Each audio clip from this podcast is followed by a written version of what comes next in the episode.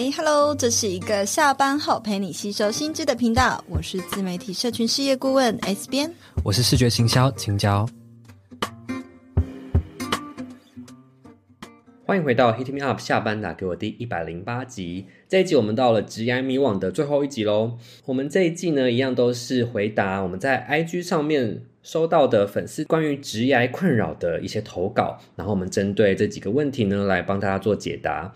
那我们这一集会遇到什么问题呢？我们接下来就会来听听看喽。在开始之前，如果你是我们节目的忠实听众，非常欢迎你五星评论或是分享给你的朋友。不论你在哪个平台，都不要忘记订阅我们的频道。我们每周一晚上五点都会准时更新，你就会收到第一时间的通知喽。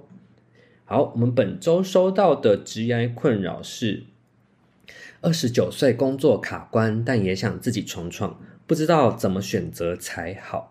我觉得，工作呃十几年的人呢、都会有一个职业迷惘。这些人他们通常都是担心自己在这个职场工作很久了，他就会不敢跳脱他现在的舒适圈。所以我想要先跟 S 边讨论看看，说你觉得为什么这些人反而虽然工作经历长了，乍听会觉得说哦，他们应该在自己的专业领域累积了一些实力、一些经验。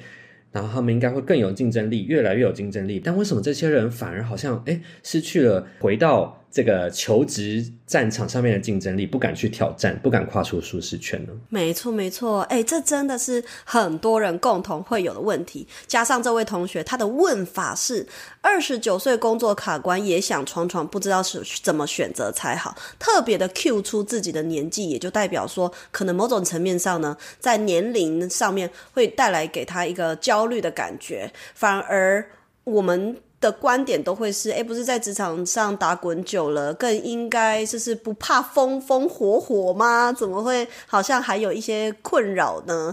那我觉得呢，其实是可以分作三个层面，我们一起来讨论一下。好，那我先 Q 出，我觉得会有三个主因，不敢跳脱舒适圈的主因可能会有。第一个呢，就是刚刚提到的年龄焦虑。再来第二个呢，当然是我们可能原本呢在同一个领域的舒适圈待太久太安逸。第三个部分呢，可可能就是会面临到年资重算的问题，所以我们也可以先来聊聊关于呃年龄焦虑的这一块哈。我就以我个人的经验来做分享，其实。我觉得年龄焦虑是可能一定是会有的，加上呢，二十九岁的时候也是即将奔三嘛，所以同样的 即将奔三，你也是要面对呃，就是差个眼泪，我还差很远了，你还有三个月就二十九岁了，你在那边差得远。好，OK，Anyway、okay, 呢，像我自己其实二十九岁的时候也会给自己设定一些期望啊，会觉得说三十岁想要买房，三十岁想要干嘛，三十岁想要做什么，对自己有这些期望值的时候。可能我们人生就是会这样子 count down 嘛，就是如果是倒数着来过，你就会觉得啊，只剩一年啊，只剩几个月，我的目标、人生目标 checklist 上面还有很多空白的，该怎么办？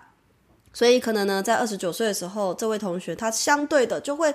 特别慌了手脚，可是如果以我自己来讲，我现在回想起来，其实我也是到了二十九岁才开始经营我的自媒体，耶，才正式的离开所谓的职场人生，然后投入全职自媒体的工作。那我想想，当时我的勇气来自于什么呢？我的勇气来自于是我对自己有绝对的信心，是我在职场上得到这些经验，足以支撑我去开创一个新的事业。毕竟。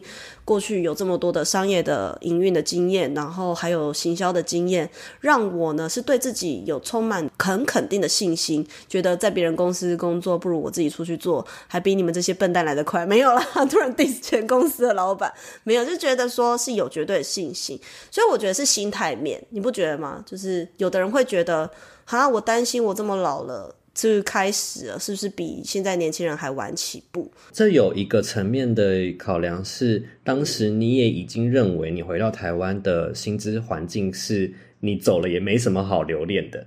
如果假设 在台湾他已经在这边生根了五年、十年，他 maybe 已经经过了呃合理的加薪次数之后，他是不是就会觉得离开的成本越来越高了？哦，也有可能，但是你知道吗？其实我在回台湾以前，我也是早就知道我的薪资会有被打几折的状况嘛。嗯，带着预期心理，我本来就知道，OK，我如果要回来台湾生活，我就是是要得接受这样子的平均的环境，我不能够拿我以前的环境的平均薪资来去评断。可是就我个人的职业，我当然不是只会去看我的薪水。我看的还是是我累积的经验，以及我想要过的是怎样的人生，所以我就也会有一个思维是，我觉得如果我现在再不开始，那我要这样子活几年？我到底要一辈子这样子活活几年？要困在这样子的不快乐的工作里面多久？然后再加上可能我当时对于这个时尚圈是有一个憧憬嘛，可是实际上真的进去之后，你才会发现里面竞争的环境是嗯极度恶劣的，然后所以我就会觉得。不是我所想要贡献的一个地方，对，那可能跟我的一些蛮多事情的价值观跟理念，跟我的很多思维是冲突的。如果物质跟心理层面都没有办法符合你自己的需求的时候，其实你就应该要开始去思考：如果就心理需求，或者是就你的内在需求，你真正渴望得到的是什么？是价值的发挥，是成就感的获得，还是经验上的学习？除了钱以外，你还想要什么？如果除了钱以外，所有的东西都没有办法符合你，那现在当然这个地方当然不是一个适合你持续待下去的地方嘛。我敢讲，如果真的啦，如果这个产业是有里面有很多价值观和我符合，或者是里面真的我觉得还有更多我值得赚取的经验或什么的，其实薪水再低我都可以接受。很多人在里面待了十几年，曾经听说过一个编辑他在里面做七年，我在里面做。呃，才做一年而已，但他的薪水比我还低。啊，对，就他们有天花板的。呃，听到这件事情之后，我就更加的确定哦。那即便我现在在里面的薪水的门槛可能比别人还高一些，可是未来长远发展性可能不会到，就是也是会有一个瓶颈。就是你很快就意识到。里面不会获得你心理上的满足。对，而且其实有很多公司，比如说像像我们 team，就是大家都可以去接案是 OK 的嘛。但是其实有很多公司你是不能够有业外的收入的。所以在这个框架里面，然后你还要，你根本也没有办法再去利用你其他的兴趣或专长赚取更多的薪水。所以等于是物质跟心理层面都没有办法满足我。那回来这个年龄焦虑的部分，我反而是会觉得。如果你你焦虑，你反而应该要看得更长远。你应该是要焦虑的是，你可以去算，如果你今天会活一百岁好了，然后你六十岁退休好了，那你就要去算啊。你六十岁，然后减掉二十九岁，你还有三十一岁要过一样的人生，你甘心吗？光是想到这个，你就会想要突破了吧？包青椒有什么想法？关于年龄焦虑的部分，你现在应该也开始很紧张了吧？其实我真的没有年龄焦虑，我就是打从心里不认为我自己快三十。我真心不觉得耶，我每天照镜子就觉得，嗯，我还二十几啊，二十出而已啊，应该这不关我的事吧？洗脑的技能满点。哎、欸，我觉得其实还有一个点会让大家焦虑，是因为现在网络上创业或者是不是很容易嘛？很多人投入自媒体，然后就马上可能就赚取到第一桶金，第一就是第一笔钱啊。很多人也因为，比如说，假设这位同学他二十九岁，那他在网络上看到哇，这么多年轻的弟弟妹妹。这么年轻就有有胸有成竹的感觉，就赚到那么多钱，所以他就会觉得更焦虑，是不是我现在出来太晚了？可是呢，我们人都会去看到人家表象的成功，你怎么知道他赚到那第一桶金，他多久后花掉？他长远的效益是什么？然后你怎么知道他这次一时的成功，但他所创造出来的东西是否有长远的价值，是否可持续的运转？在我是做这个自媒体顾问，呃，这么多年呢，我看到的共同状况是，大家在起头的时候都卖得很好，都做得很快，但是真的能够坚持做到第三年、第四年、第五年的人，真的哦。五根手指头数得出来。第一，这是第一个年龄焦虑的部分嘛。那第二个其实就是舒适圈太安逸了。舒适圈太安逸，我觉得应该就是其实也很好理解啦。相信在身边你看到的状况应该也蛮多，就是在单一领域待久了。你如果你无时无刻工作都是在持续学习的状况，其实那也很不合理，因为你工作三年之后，一定有事情是成为 routine 的，然后你可以去。比较变成自动化的方式在处理，你一定要熟能生巧啊，不然你待这么久干嘛？对不对？对对，这是它的好的一面，就是你可以有更多余裕去过你的生活，是处理工作其他事情，或者是学习。但同时，你也会逐渐的降低你在工作上面的。紧绷的那个心，然后警觉心，你也不再有热情、有 passion 可以去挑战很多东西，因为一切都对你来说是熟能生巧的，是习惯的了。所以久了之后会发现，哎，突然一个新的你工作之外的挑战，是对你来说变得那个可怕的程度是很大的，因为你已经很久没有去挑战。你有这个状况吗？我感觉你没有哎、欸，我没有，因为你每天都在给我新的可怕的挑战啊！不是，不是，我意思是说，不是就是啊，就是啊，不是。笑死！我意思是说，意思要讲的是，你在这个行销、自媒体行销这个领域待这么久，但是你看哦，像我朋友突然找你做那个婚礼布置，你也没有觉得很可怕啊？我觉得很可怕啊！哦，你当时有觉得很可怕？我觉得很可怕啊！你的书风我也觉得很可怕啊！我只是就算觉得很可怕，那个害怕的样子。对，因为我那时候都觉得天哪，这是别人一一生一次的事情，就是第一次。我就说书风啦，我不是说结 婚，我说书风是你的第一次哦。我说？我说你的书风是第一本书哎，然后别人的婚礼耶，就是人生这么重大的事情，我真的就当然会觉得很可怕啊。我我当下的想法就是会想去挑战，但是我觉得试想，如果你今天换到一个就是要你去找不同领域的工作的时候，你会像这个同学觉得说担心自己失去竞争力的问题吗？我觉得，如果假设我今天要换一个领域，假设好了，我回到我当初想做的室内设计，对，或软装，我一定就是明确知道，我就是去当个新人的，我就是去从头当个，就是要跳脱了才会有这个决心嘛。对对对对，所以如果真的很想做这件事情的话，我就会把我自己换到那个很嫩的那个角色，对对对，菜鸟的心态去做了，我就不会把。呃，现在工作上面的东西带过去，嗯，所以其实你看回过头来讲，我觉得还是心态上的问题。很多人呢、啊、都是这样子，在流程或者是工作事项，你不管是同一个领域换到新公司，或者是跳槽到不同的领域，你所有的东西其实都是在重新学习。今天即便是行销好了，嗯、然后你换到另外一家是行销公司，对，你还是要学习这一间公司他们的 SOP 运作模式，你要去学习。跟这个老板的沟通的新的模式，所有的东西其实都是陌生的，所以我觉得其实无论如何都是心态上的问题而已。就是一直要把自己放在一个弹性跟流动的状态，你才更能够去面对，才会有竞争力。所以所谓的竞争力是建立在你有能力面对就是新的挑战跟新的新的事物的能力。所以，哎，这个有没有提到我们上一集讲的很像，就是。这就是解决问题的能力嘛？对，然后是经营。我们那时候提到是经营个人品牌，就是无形中一直在面对解决问题的能力。嗯、因为你在经营个人品牌的过程中，平台推陈出新，然后现在流行的事情一直在变，跟你要面对的事情一直在变，那你就要一直去面对这个一直在变动的社会。所以这就是。嗯，嗯磨练你的解决问题能力一个很好的方式。没错，没错。那我们刚刚就是一直在讨论说，为什么在职场上打滚那么久呢，还会害怕失去竞争力？我觉得还有一个点跟刚刚承接前面说这个舒适圈的问题很相关的，就是大家也会担心，我前面的投入的时间成本这么长了，我突然换到一个新的领域。呃，或者是不同的产业，我是不是年资就要重算了？那所谓这个年资重算的概念呢，就有点像是我刚刚说的，呃，我本来可能是在呃国外担任这个店面的营运，可是突然回来台湾呢，是做 fashion 产业的行销人员。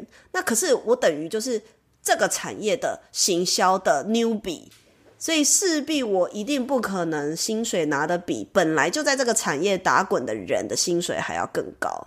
大家都会担心，我前面在这个产业里面所累积的资历，或如果换一个新的领域，我就要把身段放低，我就要当一个菜鸟，诶，所以许多人也是卡在不愿意拿到更低的薪水，但是去学习一个新的领域的事物，或是在那个领域呃累积新的经验。另外一个呢，是大多数的人在二十九岁啊或三十岁这个年纪，其实基本上都已经做到管理职的位置了，那所以很难再放下身段去别的公司，还要再重新当一次员工。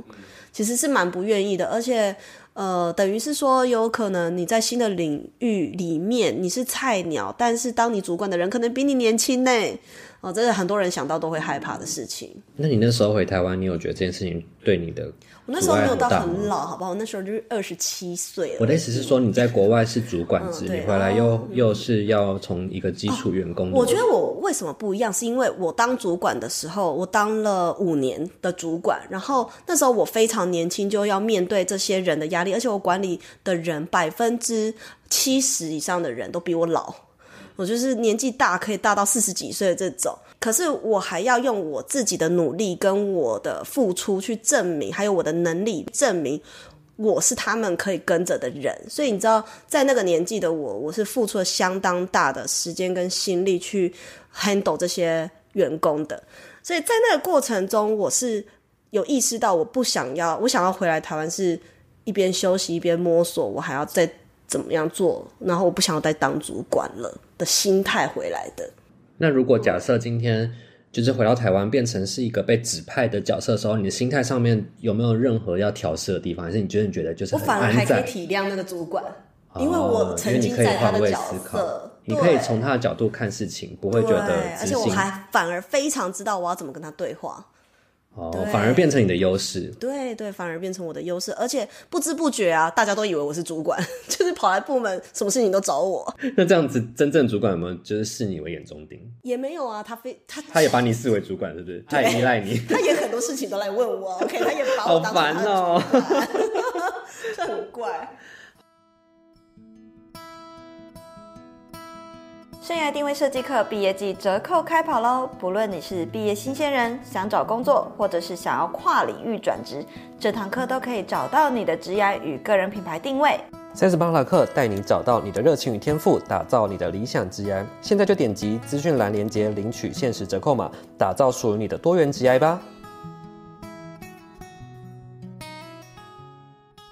好了，那从这位同学的提问当中，虽然他没有说得很明确，但感觉他听起来是像想要开创的某种程度的事业，因为他说自己闯闯嘛，就一定不会是再去当别人的员工。那这个创业呢，可能也许是个人品牌创业，也可能是真的实体店面。但是面对这种困扰，他原本是一个员工，想开始出来创业，S 编是否可以给他几个具体的建议，可以让他立即采取行动呢？假设他今天还是一个员工，但他真的想要在明年就出来创业，那他可以着手做的是什么事情？好，因为每个人的领域，就是你现在正在工作的地方，产业也不同。比如说，有可能有的人是服务业啊，有的人是科技业啊，等等。每个人的起跑点都不同，以及每个人的经济状况都不同。所以我这边会给出的三个建议呢，会着重在是比较大家可以共同参考的方向，一个比较 overall 的方向啦。所以第一个呢，我觉得首先我们刚刚讲到财务能力，可能大家都是不同，所以。如果你真的很想要创业，那我们创业有分是不同的品项嘛，不同的项目嘛，你要依据你自己的财务能力去规划。存款少有存款少的做法，存款多也有存款多的做法。如果是存款多的话，当然你能够做的投资项目或者是创业项目，可能是可以更豪迈一点的，或者是个比别人更多选择。但是如果你存款少的话，你就必须。局限于找这种投入成本低的创业项目，但是投入成本低的创业项目，比如说像个人品牌，其实很多人都是零成本就开始了。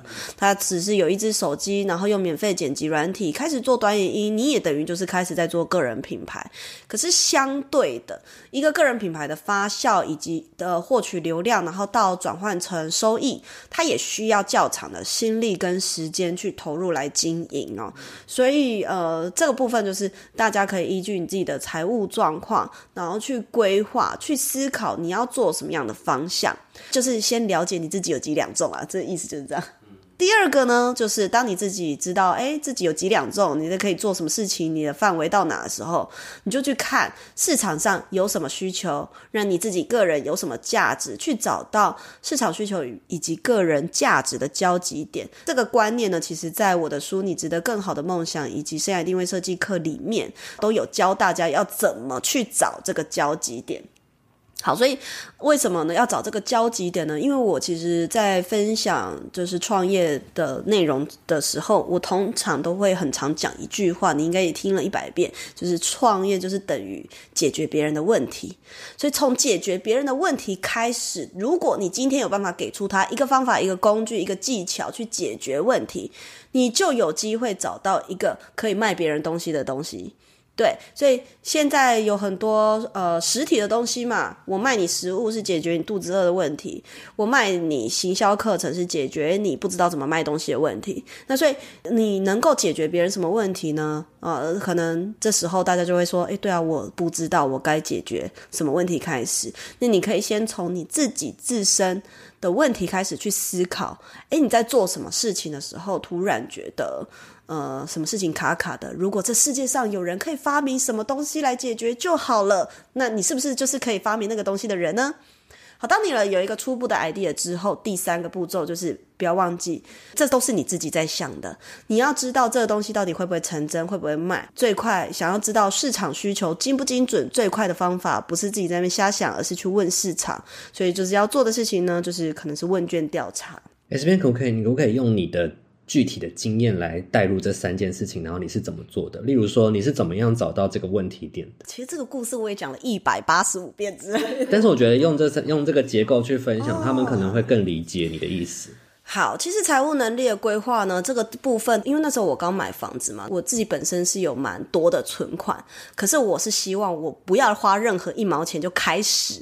就是做任何的事情，就是我给了一个自己这样的目标。但是为什么我敢就是全职的投入呢？原因就是因为我自己本身就知道，哦，我现在有的存款就是至少可以让我活的，就算每个月都没有收入还倒扣，我还可以活几年这样子。那所以我就很有底气的是可以离职，然后开始投入创业。开始的项目我也很精准的知道，我自己本身就是很懂社群行销，我本来就在做这个嘛，所以我就开始做 IG。我一开始。其实离开我没有要做个人品牌的什么事业顾问这样子，我只是想要用 Instagram 作为我的作品集，然后去接案，帮助呢这些呃品牌端呢可以去更知道要怎么样做一个好一个社群去宣传他们的品牌。嗯，那这个市场需求是人人都知道，我只不过就是用我的专长去帮助既有的市场需求，挖掘到新的市场需求，是在我开始去直播平台分享行销跟职涯的时候。后，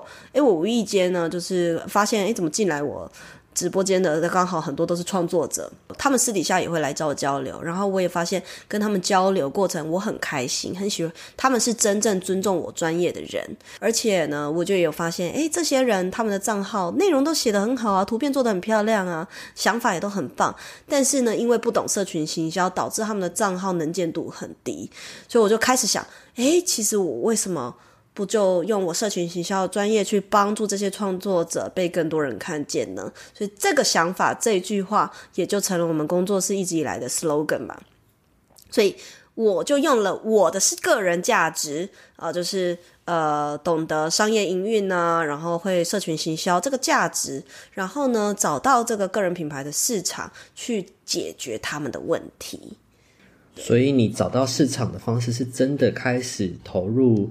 经营算是经营个人品牌之后才找到的。对，其实那个时候我已经有六千多粉丝。我大概我是一边上班一边经营这个 Instagram，那大概离职的时候就有六千多个粉丝。对，我也是后期慢慢在做直播，做做做到后面慢慢开始破万的。所以我也不是说就是马上就开创我的事业这样子。等于说是真的有接触你的受众，真实受众之后，你才更看得清楚。这个需求在哪里？只是自己空想而已。对，然后问卷调查的部分就也很简单，我只不过就是当时有了一些课程的想法。那时候做生涯定位设计课吧，我我也有做 Google 表单的问卷调查。好，然后呢，我也有一些限动的投票调查。好，那这个同学的问题本身呢、啊，他就有提到是二十九岁卡关，不知道该怎么选择才好。但我想要跟他进一步再讨论的最后一个问题是。就是我们在面对改变跟挑战的时候，什么东西叫做真正的太晚？什么东西会导致我们无法再去做任何的改变跟挑战？这边我想要跟大家分享一个故事是，刚刚我们前面有提到是，我有一次获得一个机会，是帮 SBN 的第一本书去做书封设计。我是一个没有设计专业出身的人，那虽然我在做视觉行销，但是对于呃书书封设计这这个挑战呢，对我来说是非常高难度的。当时我获得了这个。机会之后，我就觉得，哎、我一定要把这件事情做好，因为这个就是很难得的机会，所以我就很蹑手蹑脚。我觉得我用尽全力做出了一个我以为符合，嗯、书封设计会需要的东西，然后就是一个临时做功课，然后以我自己的很粗浅的角度揣摩他们应该要有的东西，然后做出来这个一个好，我觉得我 OK 了，做出来了完整的提案交出去之后呢，我收到了一个回馈，就是。我的东西评断觉得不够适合拿来当，不够好到可，我觉得可以上架到实体店面。没错没错，就是不够好到身为一个产品，然后去出去卖这样子。我当时其实原本自己给自己的下台阶的心态就是，哦，对了，也是啦，我本来就不是做平面设计出身的嘛，所以我怎么可能会做这件事呢？这也是很正常的。但 S 编的时候就跟我说。就是我想不想再试一次？如果我想的话，他就再帮我跟他们谈谈看，然后再给我一次机会。结果我就真的觉得好，那我就再试最后一次。就是我当时的讲法，还原一下。我当时是说，我就是先确认你的意愿。你如果真的想挑战，那好，现在有个方法，就是你要做的是，你要先从概念去着手，并且做一个提案的简报，借此去说服他们。所以是在这个挑战的过程中去。思考，你真的想要这个抓紧这个机会吗？那抓紧这个机会的，你可以做什么事情？我当时其实已经放半放弃了嘛，我真的觉得 OK，好，我就不要不要这个机会，我就让它流失掉。但是 S 边跟我讲完之后，就觉得好，那我就再试一次，我就把我就重新再很完整的做了三个方案，把我的这方案的想法也列出来，然后做成一个 PPT，然后提供给他们。这次他们看完之后就获得好评，然后。也采纳你的想法，没错，就采纳了。也很喜欢。对，那时候我我就觉得哇，我原本就差点要获得一个结果了，就是那个结果就是你自己死刑了。对，就是我放弃了。真正的结果是什么？是你可以再一次尝试，然后再去去再去争，再去为自己争取。不论你第二次争取是好是坏，但你永远可以继续为自己争取，永远可以为自己呃再次的挑战。所以我那时候获得的结论就是，没有什么叫真正的太晚，唯二的太晚只有两件事情。第一件事情是你放弃，第二件事情是生命的结束。所以呢，我分享这个故事就是想要跟这位同学说，真的人生没有什么事情太晚，只有你自己放弃那件那个件事情的时候，它才会变得来太迟。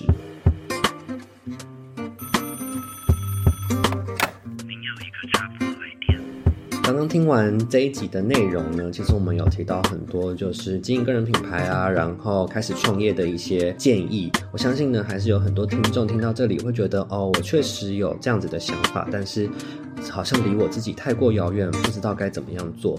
那这也是我们这几集筹备的内容，因为呢。呃，我们就是很想跟大家分享我们的生涯定位设计课呢，现在是在毕业季的优惠当中。那这堂课呢，其实就会很适合这群呃，对于前途迷惘啊，然后想跨领域转职啊，甚至是想要开创自己事业的这一群人。因为呢，这一堂课呢，其实就是会很精准的帮大家呢找到自己的生涯的定位，看到自己的个人优势，盘点你身上的所有的呃资源。